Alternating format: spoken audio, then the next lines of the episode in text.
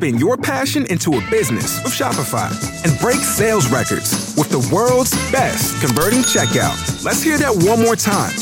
The world's best converting checkout. Shopify's legendary checkout makes it easier for customers to shop on your website, across social media, and everywhere in between. Now that's music to your ears. Any way you spin it, you can be a smash hit with Shopify. Start your dollar a month trial today at shopify.com slash records. Hola y bienvenidos a un nuevo episodio del podcast Astronomía y algo más, tu lugar de conversaciones informales sobre el fascinante mundo de la astronomía. Mi nombre es Ricardo García y en esta oportunidad, en este el episodio número 35, converso con Javier Santaolalla, quien es físico y se dedica también a la divulgación, es español y mezcla lo que es la ciencia y el humor a través de unos monólogos y vamos a estar conversando sobre el CERN, sobre el LHC, sobre el bosón de Higgs. ¿Qué es este bosón de Higgs? ¿Cómo lo entendemos? Vamos a estar conversando además sobre divulgación y sobre mecánica cuántica, partiendo por el principio de incertidumbre. Así que espero que disfrutes este, el episodio número 35. Y como siempre en los primeros minutos me gusta compartir algunas cosas contigo y quería comentarte algo que voy a comenzar a realizar el día martes 6 de octubre porque voy a comenzar con los cafés astronómicos. La idea es poder compartir un buen café, un café de especialidad, un grano recién tostado, una preparación muy buena a través de un filtrado. Vamos a estar preparando lo que se llama Chemex y esto va a ser el día martes 6 de octubre en Santiago de Chile a las 8 de la noche en un café que queda, que se llama Rincón 1400 y está en Antonio Varas con Bilbao. Para que esto sea algo especial, voy a tener un máximo de 10 personas y obviamente hay un, hay un costo eh, asociado que va a ser menor, que incluye el café e incluye también una torta para los que quieran también van a poder hacer consumo de otras cosas dentro del café. Vamos a hablar de café y de astronomía. Vamos a partir preparando el café y después con el café en la mano, disfrutando este café de especialidad, vamos a conversar sobre diferentes temas, astronomía, algo bastante informal, conversaciones con ustedes, los oyentes de este podcast. Así que si eres de Santiago o te encuentras en Santiago de Chile el día martes 6 de octubre, por favor mándame un mail a ricardo.astroblog.cl para inscribirte. Ahí te voy a mandar todos los datos necesarios porque voy a tener, como les dije, un máximo de 10 personas y también eh, prontamente lo voy a estar avisando en la lista de correo. Te recuerdo además que para escuchar mejor este podcast y poder disfrutarlo tienes que suscribirte a través de una aplicación, un programa para el celular que se llama Podcatcher, que es el tipo de programa a través del cual tú te suscribes a todos tus podcasts favoritos y se descargan todas las veces que se actualizan. Los teléfonos iPhone tú puedes encontrar en la aplicación Podcast y en los teléfonos Android hay diferentes aplicaciones que tú puedes encontrar en el eh, Play Store. Así que si no estás suscrito al podcast, por favor hazlo a través de estas aplicaciones o a través de la aplicación de Evox para teléfonos celulares, porque este podcast también se encuentra en Evox. Y hablando de Evox, tengo algunos comentarios que quería mencionarles porque yo de verdad agradezco que ustedes semana a semana se comuniquen conmigo a través del mail, a través de Twitter y a través de Evox. Por ejemplo, aquí está diciendo Hyde, dice, es el nickname que utilizó, dice sobresaliente, para mí juegas en la primera división de los podcasts. Gracias por el esfuerzo de hacer el programa. Un saludo desde España. Muchísimas gracias por este comentario y Armando Schmidt me está diciendo muchas gracias por tan interesante y ameno programa. La diferencia por lejos con otros programas similares es el conductor, productor, entrevistador. En El Salvador hemos dado tan poco al mundo que ojalá este tipo de programas despierte en las nuevas generaciones el deseo por la ciencia y la búsqueda de la verdad. Por favor, continúa con tu obra. Mira, la verdad es que yo te agradezco lo que tú dices y la búsqueda de la verdad es un poquito extraña eh, decirlo de esa forma. Lo que en realidad uno está buscando es tratar de poder responder las grandes interrogantes que como seres humanos tenemos. ¿Cómo funciona esto? ¿Cómo funciona el universo? ¿Por qué estamos aquí? ¿De dónde venimos? ¿Qué le va a pasar al universo? Etcétera. Así que se puede decir que eso es la búsqueda de la verdad, aunque la verdad es un término que nosotros podríamos discutir bastante qué es la realidad, qué es la verdad, y hay temas filosóficos ahí muy, muy potentes. Así que Recuerda dejar tus comentarios en iTunes y en ebooks, eh, seguirme en Twitter, arroba Quasar, y en la página de Facebook, facebook.com slash astroblog.cl. También el sitio web astroblog.cl y mi mail nuevamente ricardo. Estaré esperando las personas que quieran inscribirse para este, el primer café astronómico que estaremos realizando. Así que espero disfrutes este, el episodio número 35 del podcast Astronomía y algo más con Javier Santolaya.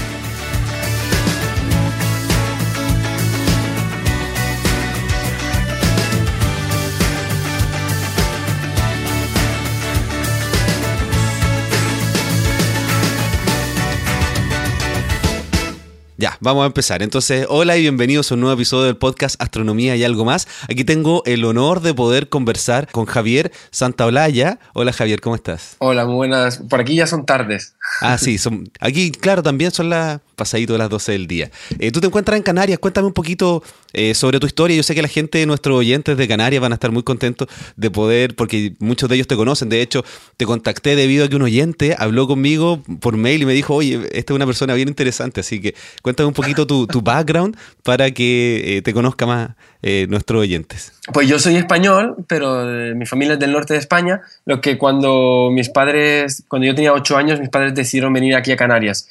Eh, me formé aquí, hice ingeniería en telecomunicaciones en la facultad, en la Universidad de, Telecomunicaciones de aquí, pero luego me gustaba mucho la física y acabé haciendo físicas, primera parte por la UNED, que es una universidad a distancia española, y segunda parte por la Universidad Complutense. Mi especialidad, aunque me habría encantado la astronomía, mi especialidad fue física de partículas, y sí puedo decir que he ido varias veces al Roque de los Muchachos, ahí al Observatorio de La Palma, también he ido al de Tenerife y la verdad es que es la gran joya de la ciencia española, es el observatorio que tenemos aquí y es el orgullo yo creo que de todos los canarios el cielo tan limpio que tenemos y los aparatos tan avanzados que tenemos para observar el cielo. Sí, además las fotografías que yo he visto, esas nubes subiendo las montañas, son increíbles y unos timelapse, timelapse maravillosos. Tienes que venir, Ricardo. Lo quiero hacer, de todas maneras, voy a ir en algún momento. Es un, es un lujo y desde luego que hay mucho, hay mucho respeto hacia, la, hacia el cielo aquí en Canarias porque se sabe que, que es parte de la cultura también. Se sabe que lo privilegiados que somos territorialmente, geográficamente y porque esto es un paraíso y además porque el cielo, pues eh, sabemos que es muy especial las condiciones del cielo que hay aquí. Sí, tengo muchas ganas de conocerlo porque ya he estado obviamente en el observatorio aquí en Chile. Este año tuve la oportunidad de estar en Hawái, en Mauna Kea, así que me falta conocer ahí los observatorios en Canarias. Bueno, y además yo quería preguntarte porque tú trabajas en uno de los lugares más interesantes hoy día en el planeta que está dando demasiadas noticias, que es el CERN. Cuéntame un poquito qué es lo que, qué es lo que tú haces en el CERN para tener una idea y de ahí profundizamos en en, los temas un poquito más científicos? yo empecé en el CERN a través de una beca de doctorado, que yo, yo acabé, el, acabé la carrera en Madrid y me uní al CIEMAT, que es un centro de investigación español que trabaja en física de partículas con Fermilab y con otros experimentos, incluido en el CERN. Y bueno, empecé a hacer el doctorado y, y al poco tiempo yo dije, yo me quiero ir a Ginebra, obviamente es, sus motivos hay, ¿no? Para irte a Ginebra. Absolutamente. Y lo conseguí, la verdad es que em, el ambiente allí es increíble y, desde el punto de vista científico es conveniente que estés allí. Así que mis jefes eh, estuvieron de acuerdo con mi intención de desplazarme y estuve allí todo, todo el doctorado prácticamente. Estuve como cuatro años en Ginebra y presenté la tesis y luego me fui a Brasil a hacer un postdoc después de un año sabático, me fui a hacer un postdoc a Brasil a, la Universidad de Río de Janeiro, pero con el CERN. O sea, sería en el grupo que está de Brasil en el CERN, sería con ellos. Eh, estuve algo más de un año haciendo el postdoc y, y recientemente eh, lo he dejado. Así que ahora no, no, estoy investigando, me he vuelto a España y estoy dedicando plenamente a la divulgación, a, a, las partes que comentas, un poquito a Big Bang y a mis proyectos personales relacionados con un poquito esto de contar la ciencia de un modo diferente. Y eso me parece demasiado interesante porque yo estuve mirando tus videos que tú tienes un canal de YouTube que se llama Date un Voltio, que lo partiste hace unos cinco meses más o menos, ¿no es cierto? Sí, em, exactamente. Cuéntame Cómo, cómo, nació esa idea de hacer un canal de YouTube para responder temas físicos y poder contactarse con la gente y que conozcan cosas bien, bien, interesantes, porque tú preguntas hasta, por ejemplo, bueno, qué es lo que es el bosón de Higgs, eh, hablas también sobre por ejemplo, ¿por qué cuando escuchamos un partido de fútbol el sonido que llega con retraso? Cuéntame un poquito la idea de crear este canal. Pues la, idea de todo esto viene un, viene un poquito de, atrás. Realmente es un formato que siempre ha sido muy llamativo, este formato de YouTube, y varias veces nos, habían propuesto hacer algo. Lo que pasa es que, que, yo, como has podido comprobar, no soy muy eh, muy diestro con esto de los ordenadores. E, eso es raro, es raro en un, científico. Lo sé, lo sé. Y además soy ingeniero en teleco, ¿sabes? Soy las dos cosas y sin embargo no me gustan mucho los ordenadores. Yo creo que es porque he trabajado tanto con ellos que, que no me gustan mucho. El caso es que una productora eh, bien poderosa eh, se llama Endemol, no sé si los conoces, son los de Big Brother. Es, una productora de televisión hacen muchos programas de televisión. El caso es que querían em, comenzar a hacer contenidos en YouTube y se les ocurrió un canal de física y otro matemáticas. Entonces a un compañero que se llama Eduardo le asignaron el canal de matemáticas y a mí el de física. Y estuve muy contento porque realmente eso evita que yo tenga que encargarme de todos los temas técnicos. Yo escribo un guion, hay un guionista que lo retoca y yo lo interpreto. Eh, todas las partes de edición, de meterle esto, de no sé qué, luces y todo eso. Sí, porque, porque cuando yo lo vi por primera vez, me sorprendí de la factura del resultado, porque tiene una ah, iluminación muy buena, ese fondo está bien preparado, las imágenes, se nota que hay un trabajo bastante potente en la realización de, del canal. Lo hice yo, no, la verdad que no. no tuve nada que ver. ¿Y, cómo, ¿Y cómo ha sido la, la recepción? ¿Te escribe, ¿Te escribe mucha gente? ¿Cómo, ¿Cuántos suscriptores tienes? Eh, pues como la productora la lleva el canal, eh, toda esa parte de datos yo no la controlo tanto. Sí sé la gente que me escribe, yo sí me pongo a contestar los comentarios y la página de Facebook. Y por ellas te puedo decir que eh, para el poco tiempo que, llevamos ha tenido muy buena acogida. Realmente, pues bueno, si te comparas con Rubius o, Willy Rex o algo de esto, o Yo soy Germán y estos canales de YouTube que tienen 10 millones de visitas, pues obviamente no tiene nada que ver. Estamos hablando de que mis vídeos tienen en torno a 10.000, 20.000. Es cierto que es física, es cierto que son los comienzos y que, que poco a poco la, la ciencia va cuajando más, se está haciendo más interesante y esto es un medio muy interesante para que la gente aprenda y también entre en contacto con un científico. A mí la verdad es que me escriben bastante, me ha sorprendido hasta qué punto la gente lo agradece y, la gente me escribe prácticamente a diario cosas ah, pues me ha gustado esto, me agrega mucho a Facebook. La verdad que a mí me gusta mucho la interacción con la gente y me alegra mucho que este tipo de canales fomenten eh, o animen a la gente a que se, se, conecte y opine. Sí, eso, eso es algo bastante interesante que está ocurriendo hoy día en Internet porque yo también este año comencé este podcast y de verdad la recepción de todas las personas que, que lo escuchan ha sido muy interesante, como tú comentas, me agregan en Facebook, en Twitter, en todos los lugares. Y claro, tú decías que tienes alrededor de, no sé, 10.000, 20.000 eh, views en, en tus videos, lo cual es muy bueno para algo de ciencia. Y un podcast que en general no es tan masivo como YouTube. También tiene mucha gente que, que está escuchando, a mí me siguen, yo ya superé la. Tengo un promedio sobre los, las 6.000 descargas por episodio, yo publico un episodio a la semana. Así que qué interesante que a ti te haya sucedido lo mismo, porque la gente está como ávida de conocer estos tipos de, de contenido. Bueno, quería pasar a otro tema para que me cuente un poquito la historia esto de The Big Bang Theory.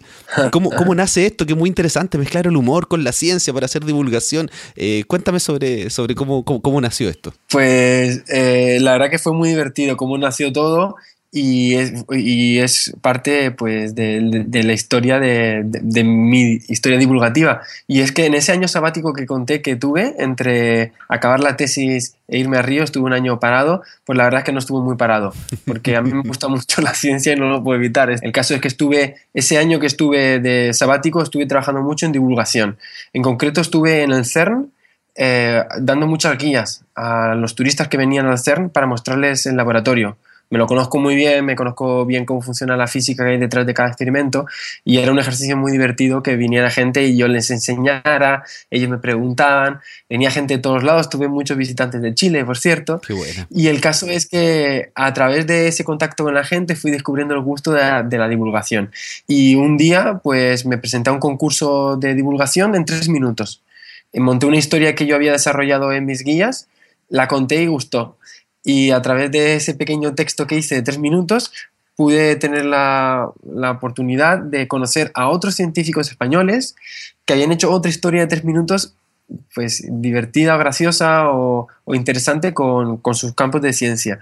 Nos conocimos en ese concurso, en la final, y fue terminar la final y decir, oye, ¿qué pasa contigo? ¿Por qué no, por qué no nos juntamos y hacemos algo todos? Que vaya en esta línea, ¿no? De divulgar con, con, humor, porque al final el humor es una herramienta muy útil. Y terminamos y efectivamente montamos la Big Bang, que ha sido parte de mi vida desde que se montó, porque es como mi, mi hijo, yo estaba desde el principio con ella, eh, nos ha dado muchas alegrías, hemos escrito un libro. Hemos estado en Chile, yo he estado una vez. Sí, acá, eh, estuve mirando, buscando para poder saber qué cosas preguntarte, porque yo siempre hago un, estudio antes para, para los entrevistados. Y claro, estuviste en junio, te entrevistaron en radio, en distintos lugares, y yo no supe de, eso. Y, vuelvo en octubre, eso ahí sí lo pueden anotar. Eh, vuelvo con dos chicos de Big Bang, vamos tres a La Serena. Perfecto. Eh, vamos a contactarnos. el laboratorio Gemini también, ¿no? ¿Seguro? Sí, Gemini, ahí está Tololo y Gemini cerca de La Serena. Tienes que ir a esos lugares, son de verdad preciosos. Increíble. vamos por, claro, es que vamos invitados por la gente del laboratorio Gemini. Perfecto. Que celebran su Semana de la Ciencia, que es un evento que lo viven mucho y que lo, llevan, la verdad, que impresionantemente. Y junto con dos compañeros de Big Bang, pues vamos los tres ahí a a estar una semana hablando de ciencia, astronomía, de eh, un colega que es biotecnólogo de biotecnología y, y, a compartir la ciencia que tenemos nosotros. Así que atentos los oyentes de La Serena. Javier va a estar ahí. Eh, ¿Van a hacer algo público eh, en La Serena o van a ir solamente al observatorio? Es en el pueblo. La verdad es que una de las cosas que más me gustó del proyecto es que tienen, la verdad, que mucha intención y mucho empuje el personal de, encargado de este proyecto por llevar ciencia a, todos los rincones. Entonces, nosotros estaremos, creo que una de las pequeñas actividades que haremos será en el avión Santiago-La Serena, luego en el mercado de La Serena, eh, en colegios, en bares, o sea, realmente es, más allá del, del, observatorio. Yo aparte estaría también en la universidad, creo que es Andrés Bello, de Santiago de Chile, ¿verdad? Sí, puede ser. Jornadas de divulgación se, hacen, se hacen muchas cosas en la Semana de la Ciencia. De hecho, yo voy a estar también haciendo observación gratuita. No lo, no lo he avisado todavía. Estamos generando los permisos y todo para estar en la Plaza de Armas del, del, centro de Santiago, haciendo observación gratuita un día viernes para todo el público con telescopio.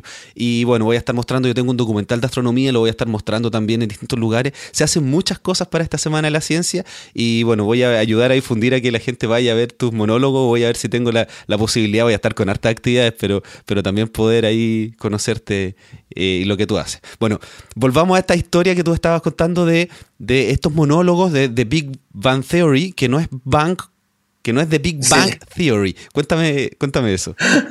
¿Cómo, nace ese nombre? A ver que me lío, ¿eh? porque esto trae, trae cola. Eh, el, nombre, como puedes imaginar, es una pequeña alusión a la teoría del universo esta, la creación del universo, ¿no? La teoría del Big Bang. Eh, van significa furgoneta con V, ¿no? Entonces es un juego de palabras la furgoneta porque viajamos mucho, el Big Bang porque nos gusta la ciencia y bueno, también un poquito por el tema de esta, esta serie que hay en televisión. Exactamente. que yo creo que muchos de los de de oyentes también la ven como nosotros.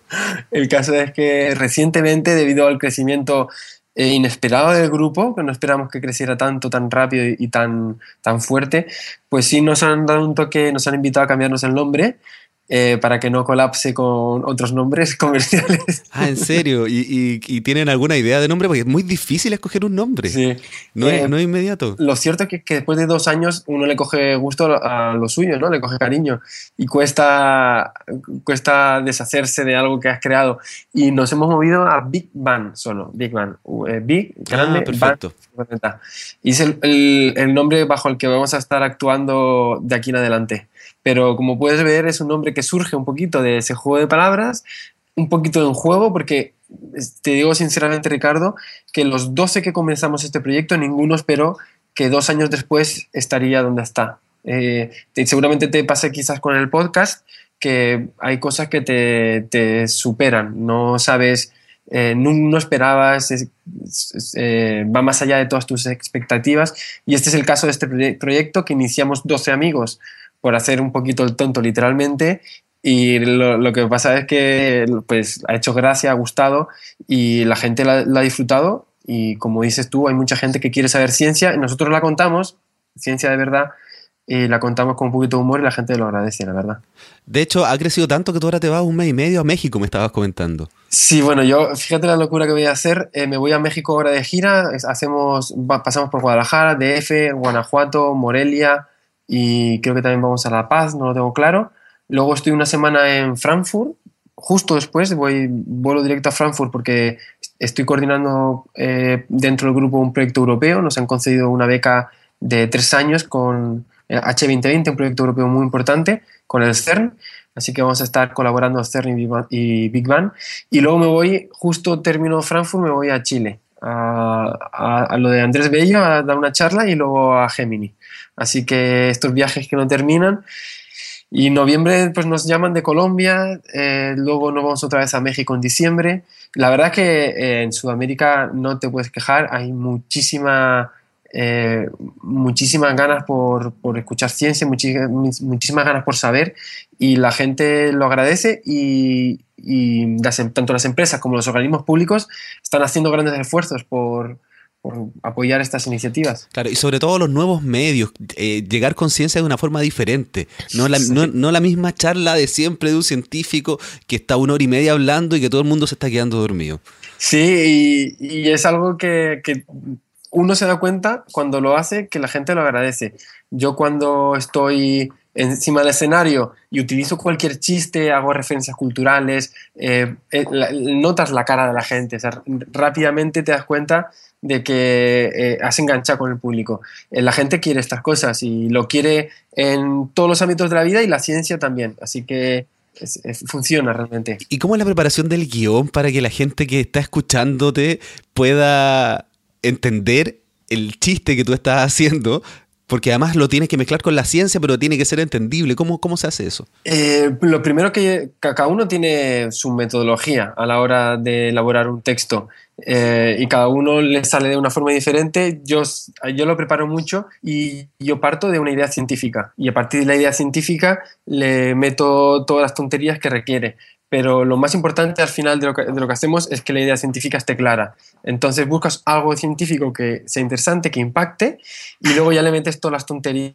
de, pues, del día a día. Pues si es algo muy largo, pues lo comparas con alguien que lleva mucho tiempo haciendo algo, que es algo muy tal, pues lo comparas con no sé qué. Entonces siempre buscas analogías del día a día pero bajo un tema científico y a través de eso pues es como conectas con la gente.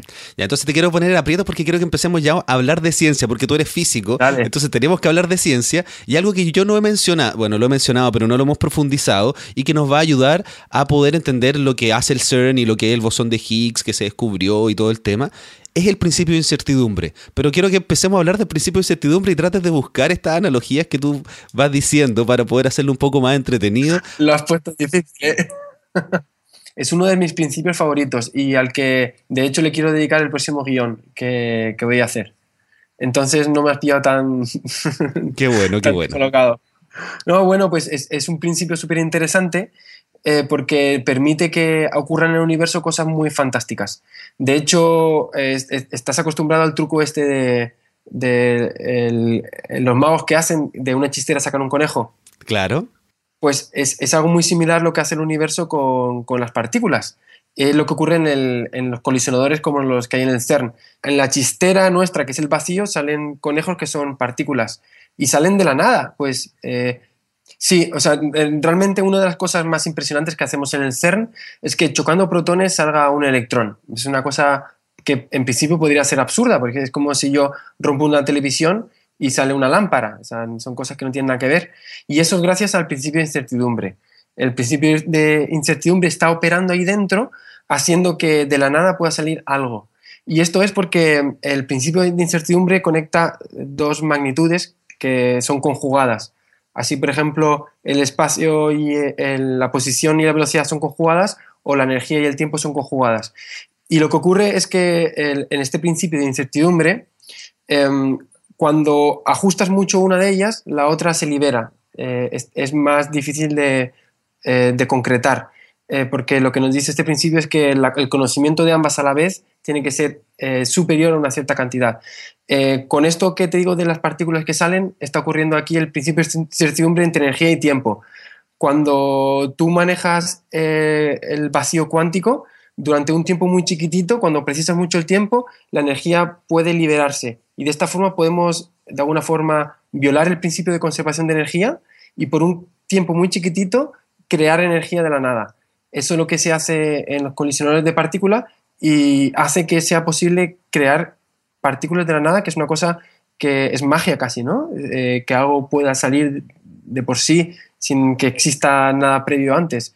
Y eso es gracias a ese principio de incertidumbre que conecta dos magnitudes eh, entre sí. Quiero que profundicemos en esa que no es una ecuación, que es una inecuación, porque a la gente a veces les gusta que uno diga los términos, etcétera, hablemos del H barra, de todas esas cosas. Así que eh, cuéntame un poquito, porque tú dices que tenemos en realidad el momentum, que está relacionado con la velocidad, y tenemos la posición. ¿Cómo, ¿Por qué podemos obtener de esa ecuación la información de que podemos medir una magnitud o la otra y no ambas? ¿Cómo es posible? Pues esto viene todo un poco de toda la historia cuántica, de que la, materia en realidad son ondas y que magnitudes que en principio nosotros tenemos muy claras como posición o, velocidad, que son magnitudes que estamos muy, acostumbrados a usar y que tenemos en la mentalidad de que son cosas precisas, en realidad no se pueden determinar con tanta exactitud.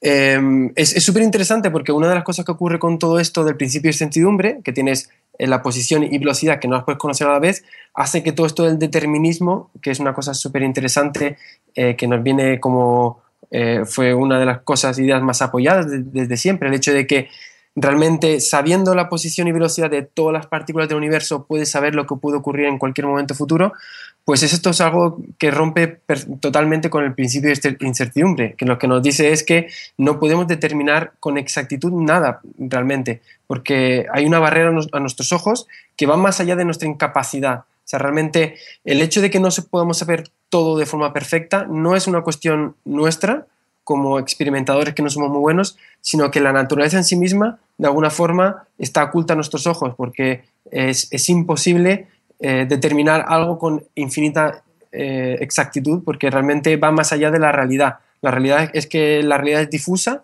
el mundo cuántico es, es, diferente a, nuestro, a lo que estamos acostumbrados y realmente nos cuesta imaginarnos cómo puede ser, pero hay que entender que, que la, la, realidad es más difusa de lo que nosotros nos podemos imaginar.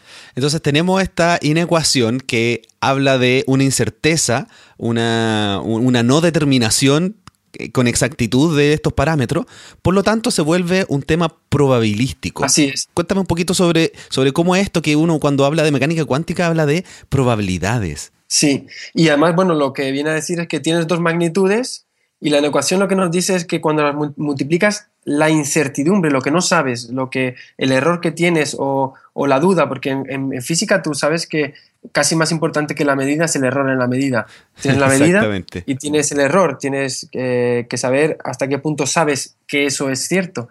Entonces lo que nos dice este principio es que esos errores lo puedes hacer más chiquititos, el error en la posición y en la velocidad, según tú midas mejor.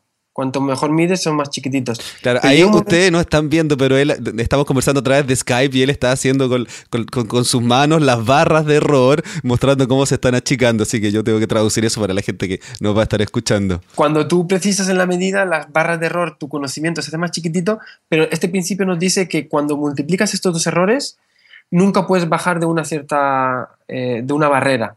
Esto es una barrera de conocimiento. Llega un momento en el cual ya no puedes saber más eh, la realidad se nubla ante tus ojos y no puedes conocer más de lo que tú quieras, no puedes saberlo con perfección infinita.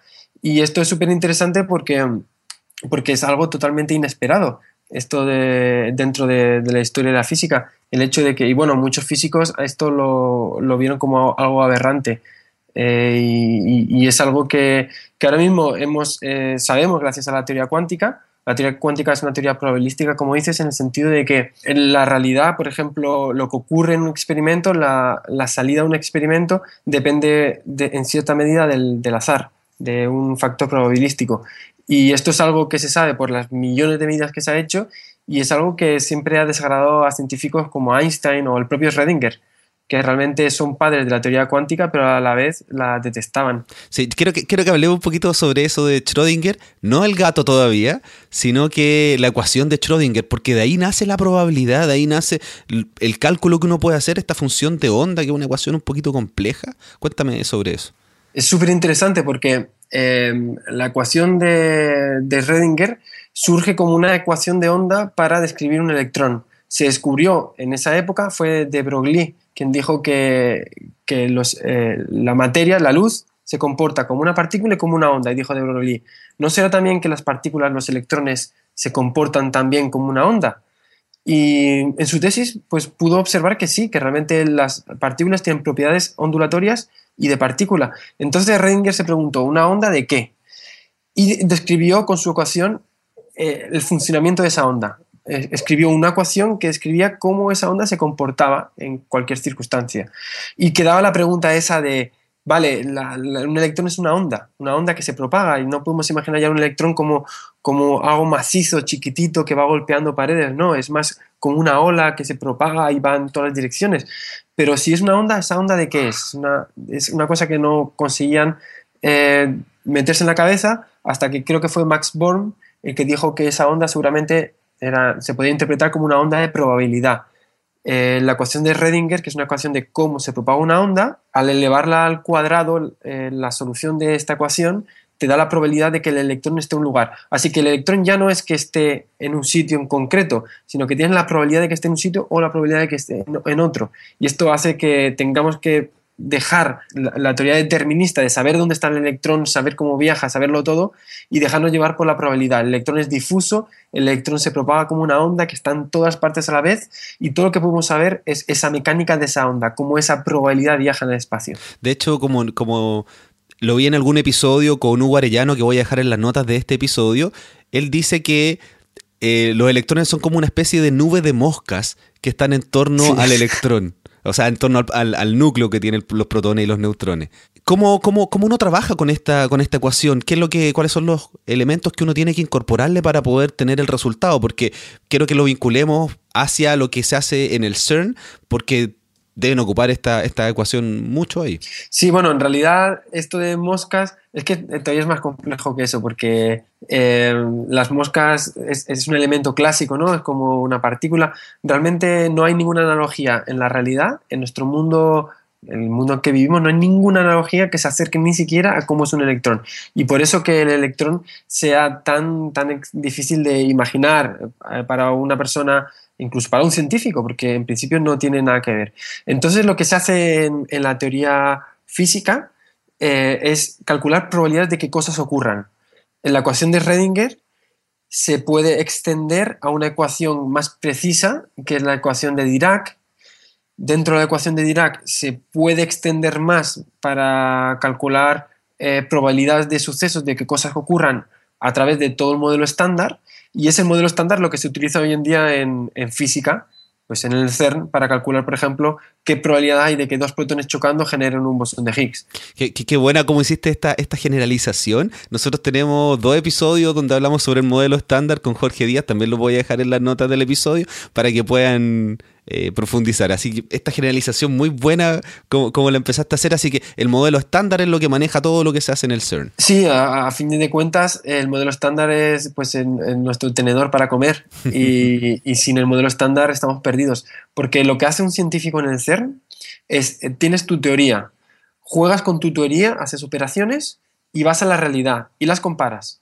Cuando la teoría iguala a la realidad, tu teoría es correcta. Cuando tu teoría no iguala a la realidad, tu teoría no es correcta. Y tu teoría al final son las ecuaciones de Redinger. Obviamente te he dicho que las ecuaciones de Redinger, ecuación de Redinger es un modelo simple de, de la realidad, se mejora con la ecuación de Dirac y finalmente con el modelo estándar. Con el modelo estándar ya ya empezamos a jugar con, bueno, esto tiene que ocurrir un 10%, esto tiene que ocurrir un... Al final del CERN estamos haciendo algo muy parecido a tirar dados y ver qué, qué, ocurre cuando tiras dados. El problema es que en vez de salir números de 1 al 6, te salen números de 1 al 300.000, pero es tirar dados al fin y al cabo. Bueno, y ya que estamos hablando del CERN, uno de, de los elementos más interesantes que, que hicieron era esta búsqueda durante tanto tiempo de esto que es el bosón de Higgs, la mal llamada partícula de Dios, y que en algún momento dijeron, sí, lo encontramos, no lo encontramos, lo encontramos, y después dijeron, ya, sí, lo encontramos, tenemos el sigma, cuéntame cómo, cómo es posible que les cueste tanto darse cuenta que está el bosón de Higgs y necesitan hacer ciertos cálculos y que en la práctica en realidad ni siquiera ven el bosón de Higgs, sino que están viendo otras cosas. ¿Tienes tiempo? Nos queda todavía como media hora para poder conversar, así que... Puedo ocupar la media hora con esto. Exactamente, por favor. Es una historia súper divertida. Bueno, eh, lo que pasa con el bosón de Higgs y que es una cosa que a la gente le cuesta imaginarse es que no se, no se produce un bosón de Higgs y lo ves. Nadie ha visto nunca un bosón de Higgs y nadie ha sido capaz nunca de decir aquí hay un bosón de Higgs porque el bosón de Higgs es una partícula muy inestable. Se crea y en algo así como 10 elevado a menos 25 segundos se desintegra. Entonces tú no puedes detectar el bosón de Higgs, sino puedes hacer un, proceso de inferencia. Es decir, por cómo se ha desintegrado, tú puedes estudiar los productos de esa desintegración y ver qué ha salido.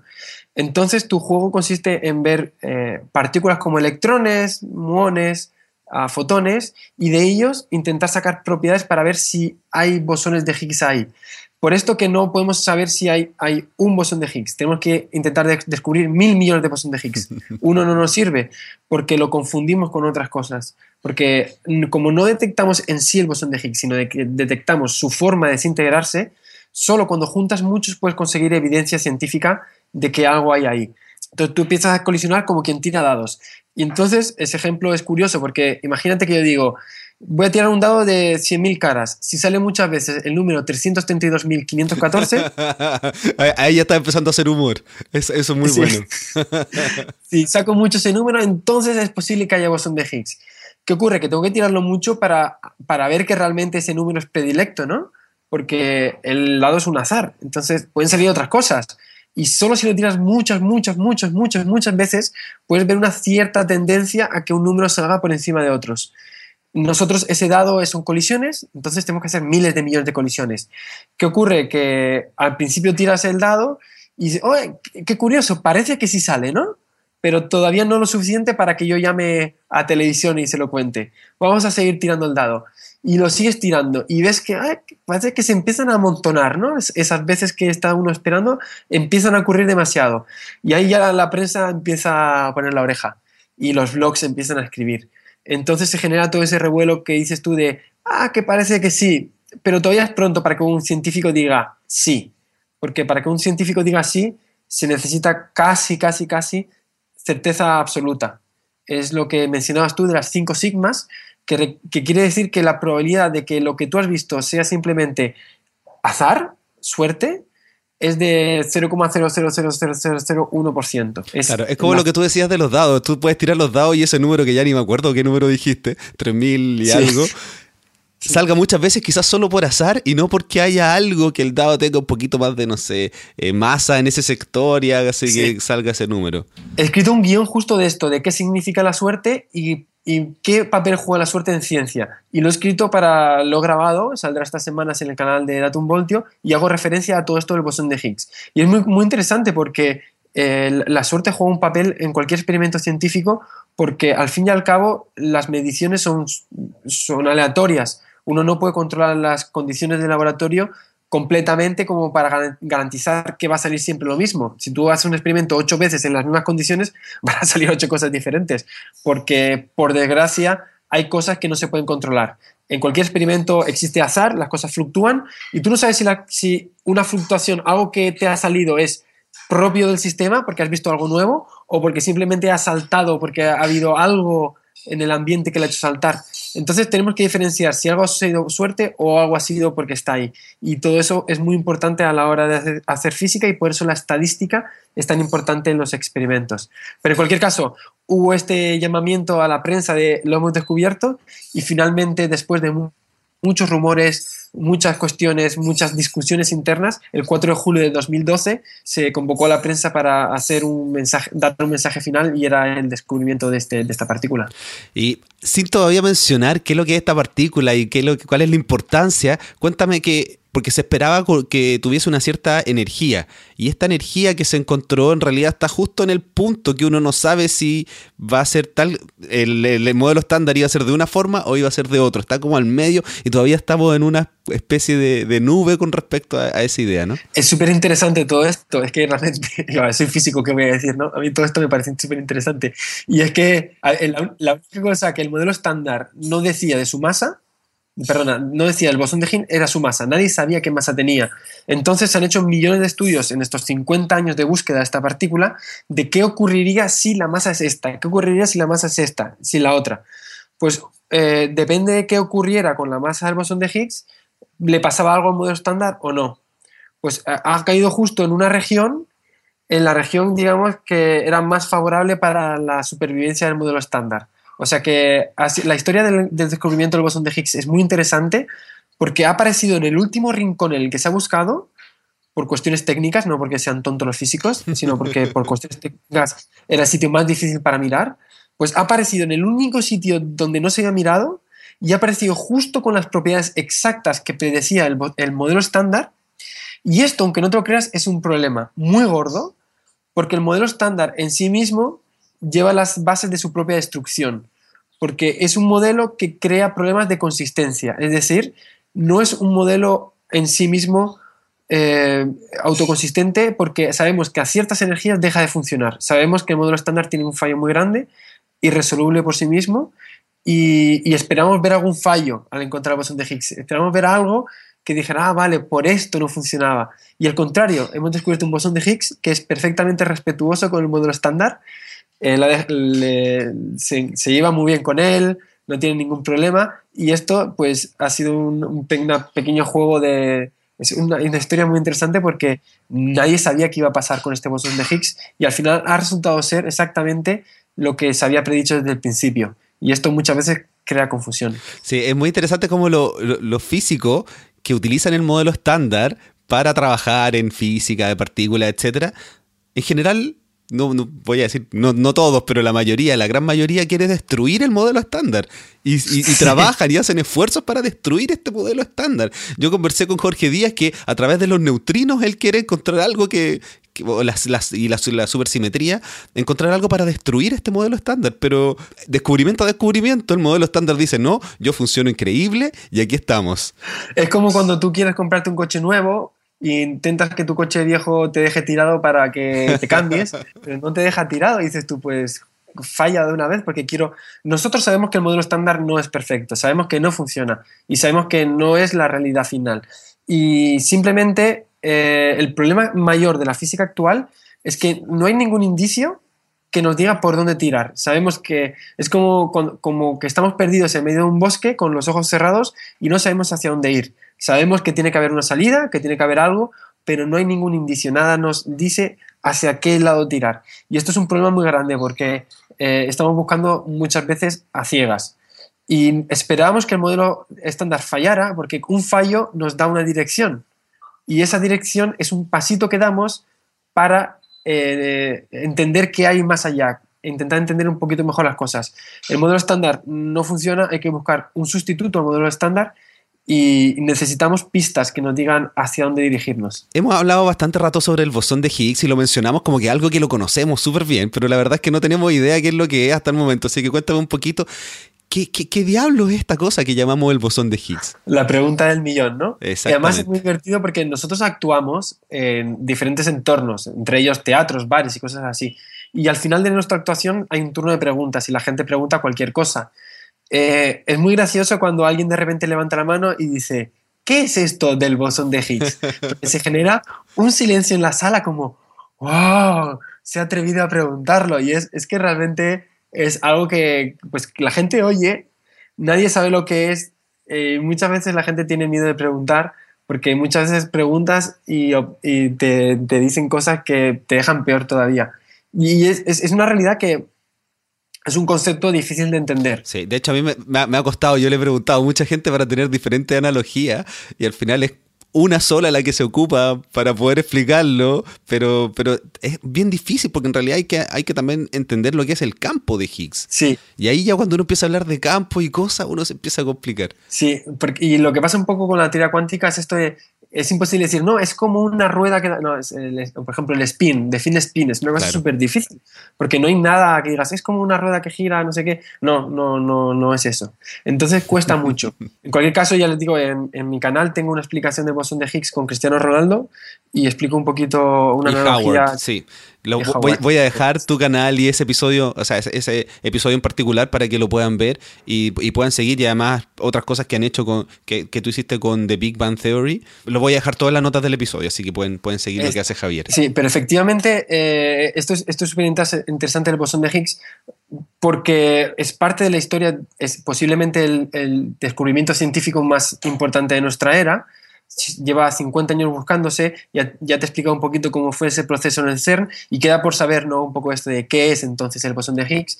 Y una forma muy interesante de entenderlo es con una analogía. Ya le digo a todos los oyentes que no existe ninguna analogía en, en, el caso del bosón de Higgs y casi ninguna en la historia de la física que sea perfecta, todas son siempre cojean de algún lado, siempre están pequeñas mentirijillas, ¿no? Pero en cualquier caso se puede entender bien más o menos con, diferentes analogías. En cualquier caso, lo más importante para entender qué es el bosón de Higgs es, como decías, entender qué es el campo de Higgs.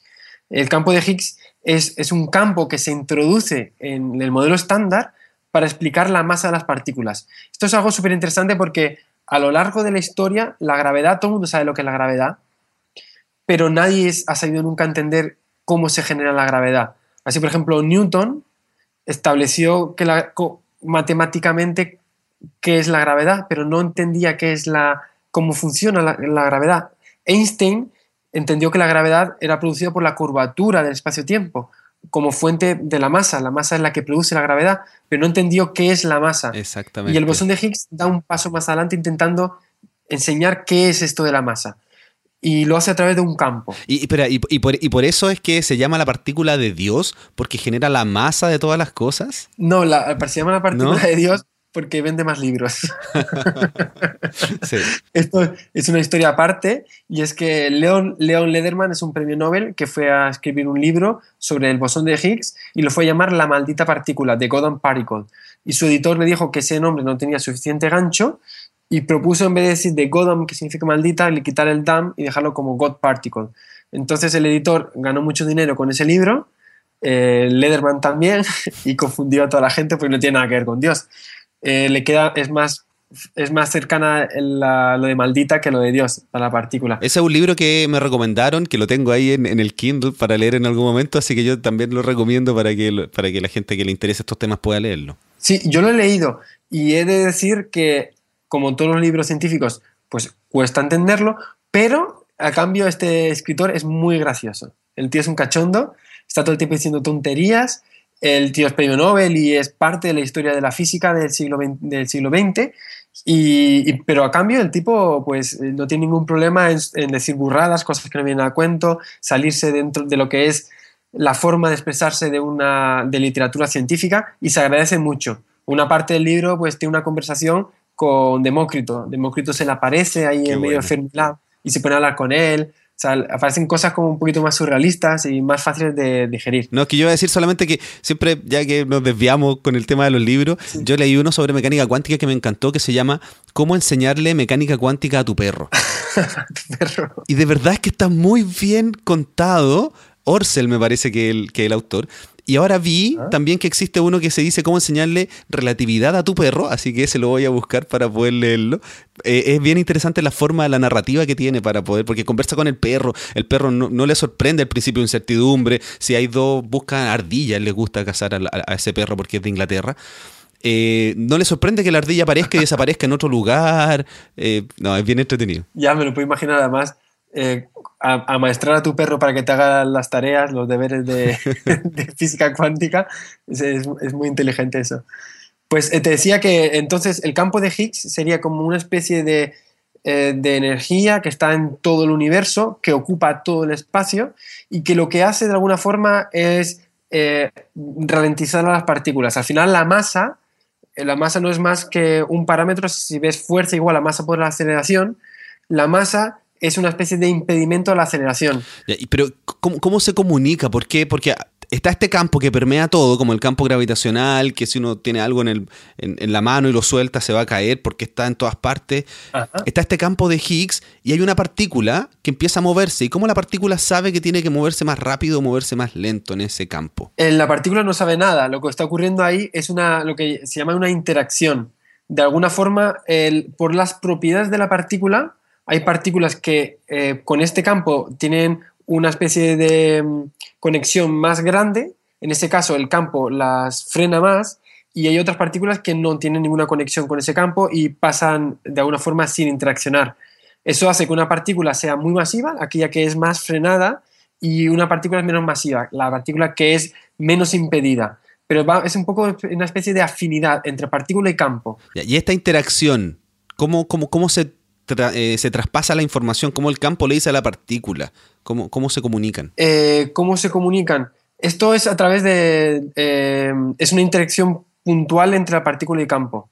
O sea, el campo está en todos lados y es, es puntualmente que la partícula recibe esta interacción por parte del, del campo de Higgs. Luego el bosón de Higgs es una excitación de este campo. Cuando se consigue juntar suficiente energía, se puede crear un cuanto de este campo que es el, sería el bosón de Higgs. ¿Puedes repetir eso para que, para que de verdad se entienda? Porque pasamos así como hablamos del, del campo de Higgs, todo eso, y después, bueno, excitamos el campo y aparece el bosón. Pero quizás no sé.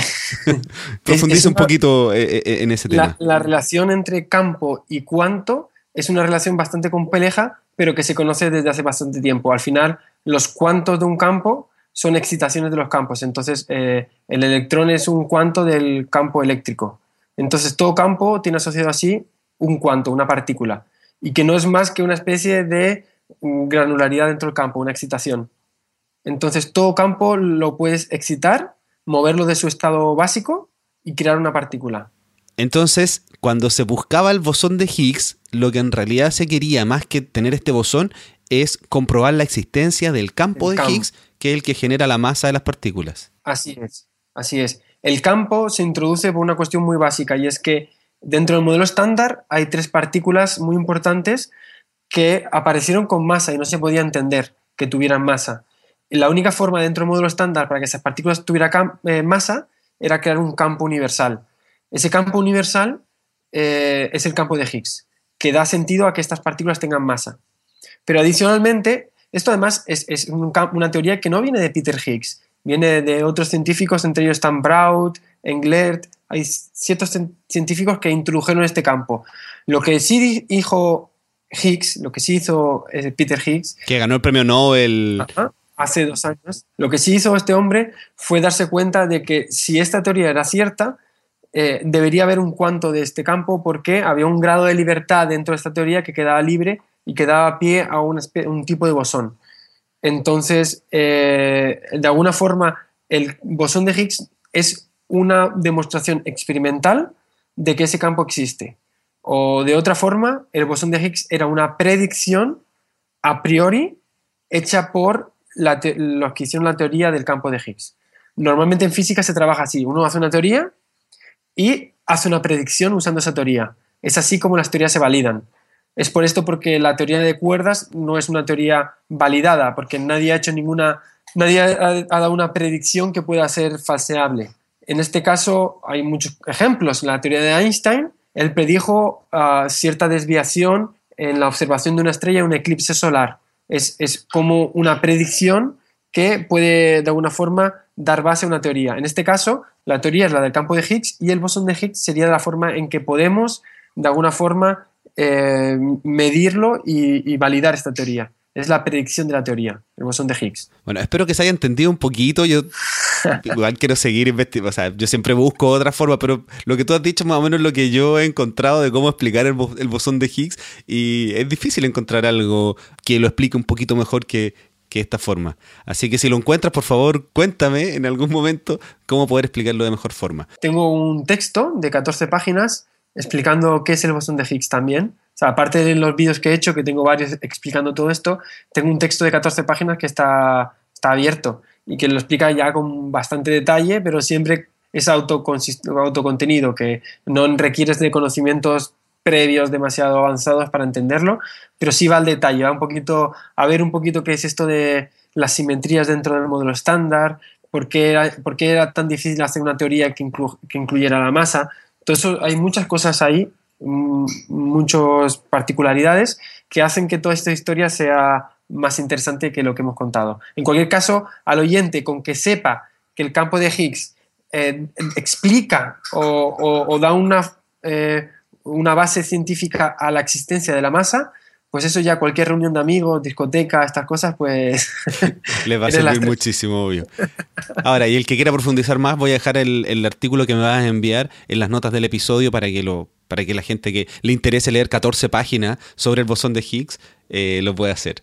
Oye, el CERN ahora se está reabriendo con una nueva energía. ¿Qué significa eso? ¿Por qué hay que cerrarlo por tanto tiempo para poder tener una nueva energía? ¿Qué es lo que se hace ahí? Sí, voy a matizar un par de cosas. La primera es que en el CERN hay como 20 experimentos o más, no sé exactamente cuántos hay, pero en torno a 30. El, el experimento del que hablas es el LHC, pero hay otros experimentos que hacen cosas increíbles. O sea, estamos hablando de experimentos que generan antimateria, de experimentos que observan acciones en el Sol, experimentos que intentan eh, ver la nucleogénesis de una estrella, eh, procesos nucleares eh, de todo tipo y, física de partículas en todos los rangos, neutrinos, se hacen muchas cosas en el CERN. En concreto me estás preguntando por uno en concreto que es el LHC, que es el experimento más importante, porque es, el, como la joya de la corona, es el más grande, más presupuesto. No, pero es interesante eh, comentar eso, ese detalle que no todo el mundo lo conoce, que hay muchos experimentos y el LHC, el, el, más reconocido, el más importante, además por el tamaño que tiene. Sí, y además esto hace que el CERN es un lugar, una especie de la meca de la física, y es un lugar muy variado, donde se hace de todo. Hay, hay, hay astronomía también asociada a, a la astrofísica de partículas, hay hay gente que hace de todo, hay un experimento que también lanzaron al espacio, AMS, ¿te suena AMS? Sí. Eh, que está en la Estación Espacial Internacional. Pues ese también se hizo en el CERN, es decir, el CERN es muy amplio, prácticamente toca todas las eh, áreas dentro de la física de altas energías. Ya dicho esto, en el LHC lo que se ha hecho es eh, duplicar la energía prácticamente. ¿Por qué? Porque tú sabes que la energía siempre se conserva, hasta donde sabemos. Hasta donde sabemos, efectivamente, buena puntualización. Pues eh, cuando uno crea partículas en las colisiones, estas partículas de alguna forma están robando la energía cinética de las partículas que colisionan para crear nueva materia. Y de alguna forma, cuanta más energía haya disponible, energía cinética de las partículas colisionantes, cuanta más energía haya disponible, más masa puedes crear. Y esto hace que podamos explorar partículas y fenómenos que no están a nuestro alcance, porque el universo en el que, en la edad del universo en la que estamos, es muy grande, se ha expandido mucho y la energía por metro cuadrado es muy baja. Y para entender ciertos procesos tenemos que viajar a escalas energéticas mayores. De este modo, aumentando la energía de colisión, podemos ver fenómenos muy particulares que están asociados al inicio del universo. Entonces, Cuanta mayor es la energía de la colisión, más cerca estamos de ese momento crítico en la historia del universo que es el Big Bang. Y todos pensamos que ese momento es especialmente interés desde el punto de vista científico porque de alguna forma era un momento científicamente eh, simple, sencillo, en el que toda la física era fácil de describir. Entonces viajar a ese momento nos puede descubrir muchas cosas dentro de la, de la propia historia de la naturaleza. Entonces aumentamos energía para acercarnos al inicio de los tiempos, el Big Bang. Y eso se hace, eh, lo hacemos con, para aumentar la energía, es, necesario que el, propio imán, el, círculo que acelera, esté operando con campos magnéticos más grandes. Cuanto más es la energía de la partícula, mayor inercia tiene y más campos magnéticos necesitamos para que gire. Entonces, cuando tú aceleras más, aumentas la energía, tienes que aumentar el campo magnético. Entonces, imagínate que en el, CERN hay dos, dos reguladores. En uno subes la energía y en el otro subes el campo magnético. Pues tienen que ir a la vez. Porque si no subes el campo magnético, la partícula se te va. Exacto. las partículas no van por caer carriles, las partículas van guiadas por campo magnético. Y si tu campo magnético no es suficientemente fuerte, tu, campo, tu partícula se te va. Entonces, aumentamos el campo magnético y ¿qué ocurre? Que eh, hace dos años dijeron, vamos a subir más la energía. Y dijeron los técnicos, bueno, pues déjame que revise todos los procesos del campo magnético para evitar que haya problemas técnicos, vamos a revisar todos los procesos del acelerador para garantizar que cuando se suba la energía, subamos el campo magnético y esto no sea un peligro para el propio acelerador. Claro, porque los campos magnéticos que, se manejan ahí en el CERN son bastante, bastante grandes. De hecho, para poder hacer estos imanes tan potentes, utilizan los, la superconducción, eh, temperaturas muy bajas. Cuéntame cómo, cómo, se logra este, este, este, este, imán tan potente. Claro, porque es, es un electroimán. Un electroimán es un imán creado por un paso de una corriente. Entonces, tú lo que tienes que hacer es aumentar la corriente, porque aumentando la corriente tienes como un cable circular, ¿no? Y tú al pasar la corriente por ese cable circular creas un campo magnético que entra en ese círculo, en esa espira. Pues aumentando la corriente aumenta el campo magnético. ¿Qué ocurre? Que para estos campos magnéticos estamos hablando de 9 teslas, esto es como un millón de veces el campo magnético que mueve, mueve tu brújula, el terrestre, pues estos campos tan grandes requieren corrientes muy grandes. Una corriente muy grande en un conductor normal te lo funde, porque está el efecto Joule, todo esto de la ley de Ohm, que hace que un, un cable, al paso de una corriente, tenga una resistencia.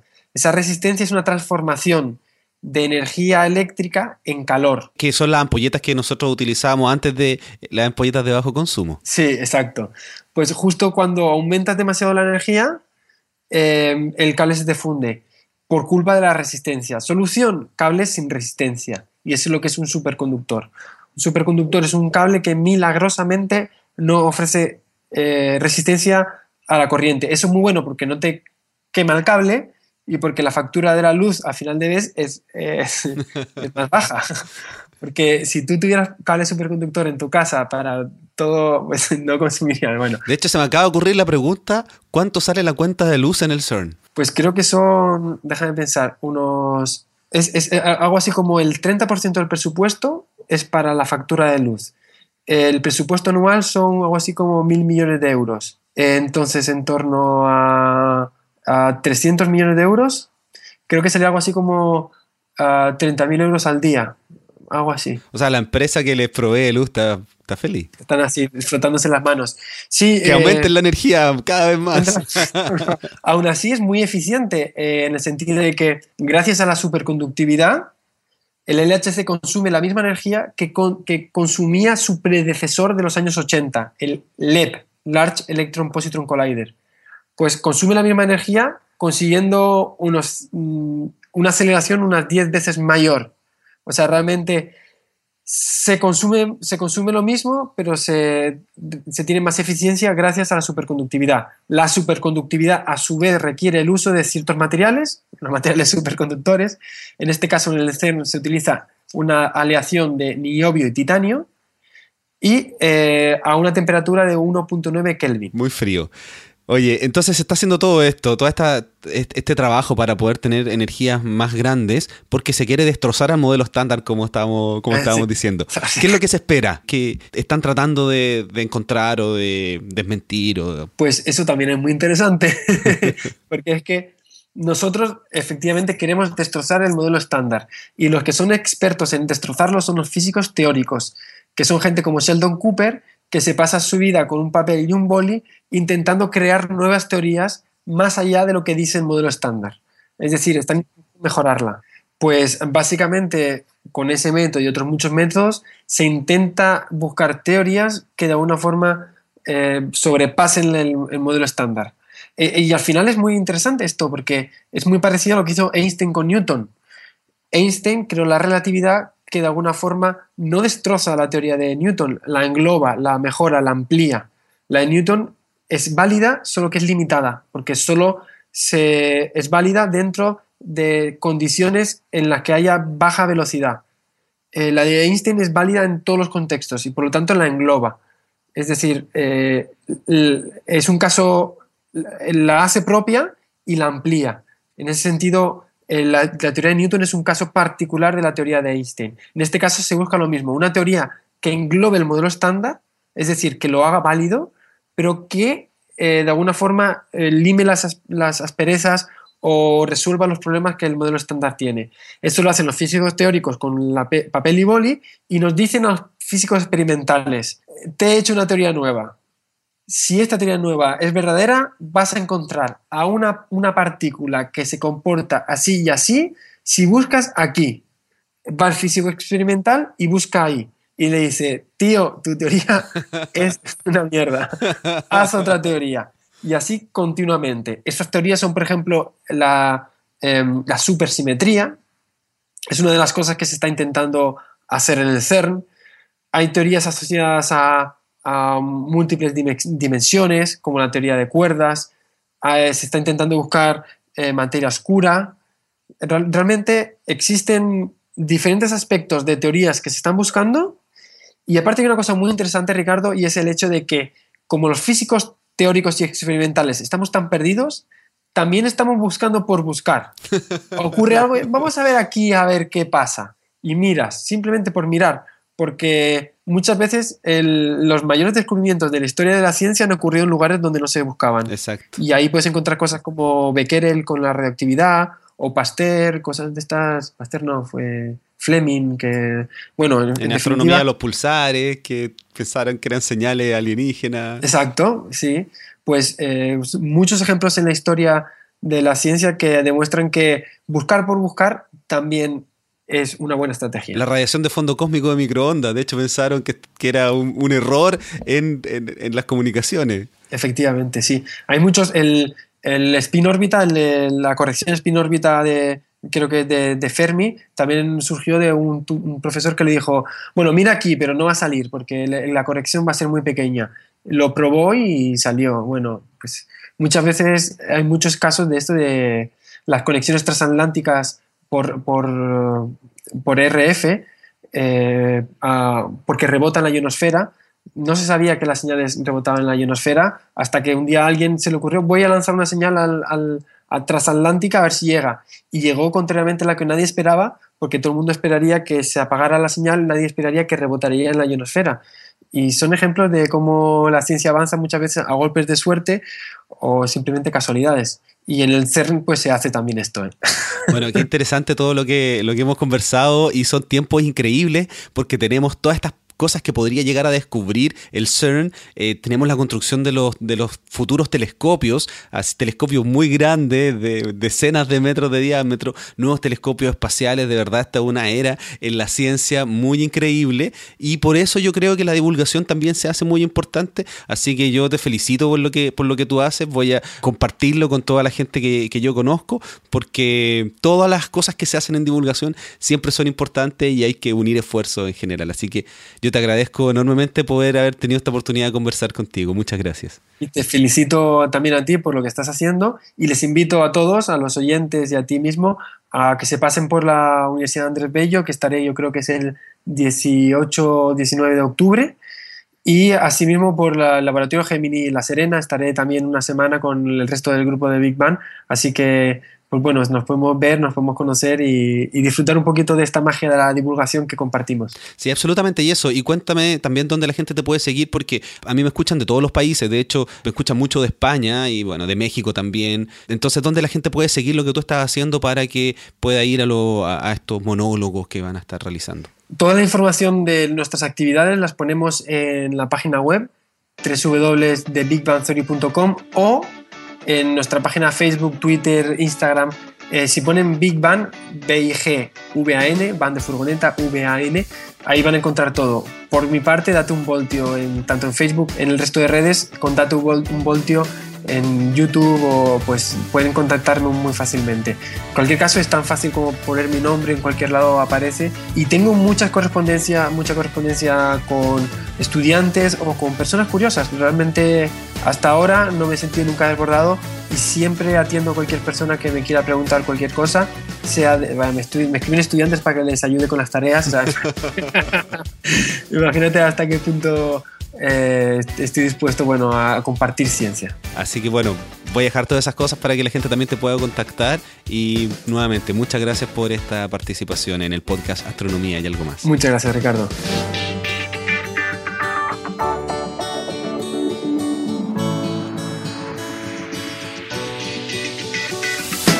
Y esa fue la conversación con Javier, una conversación muy interesante, espero que la hayas disfrutado. Y recuerda que tú puedes aportar de tres formas al podcast Astronomía y algo más. La primera es dejando tus comentarios y tus reviews en iTunes, están en las notas del episodio, también dejando tus comentarios en iVoox, también lo puedes hacer aportando monetariamente para la realización semanal de este podcast en astroblog.cl slash aporte y también compartiendo este podcast con tus amigos, familiares, eh, dándoles el link astroblog.cl slash podcast para que se puedan suscribir tanto en iTunes como en iVoox y más gente pueda escuchar este podcast porque he recibido muchos comentarios de eh, oyentes que descubren el podcast y empiezan a escuchar hacia atrás porque los episodios no se desactualizan, están pensados para que sigan funcionando durante muchísimo tiempo, salvo que hayan descubrimientos muy, muy extraños. Así que yo agradezco a todos los que se suman a esta familia de astronomía y algo más,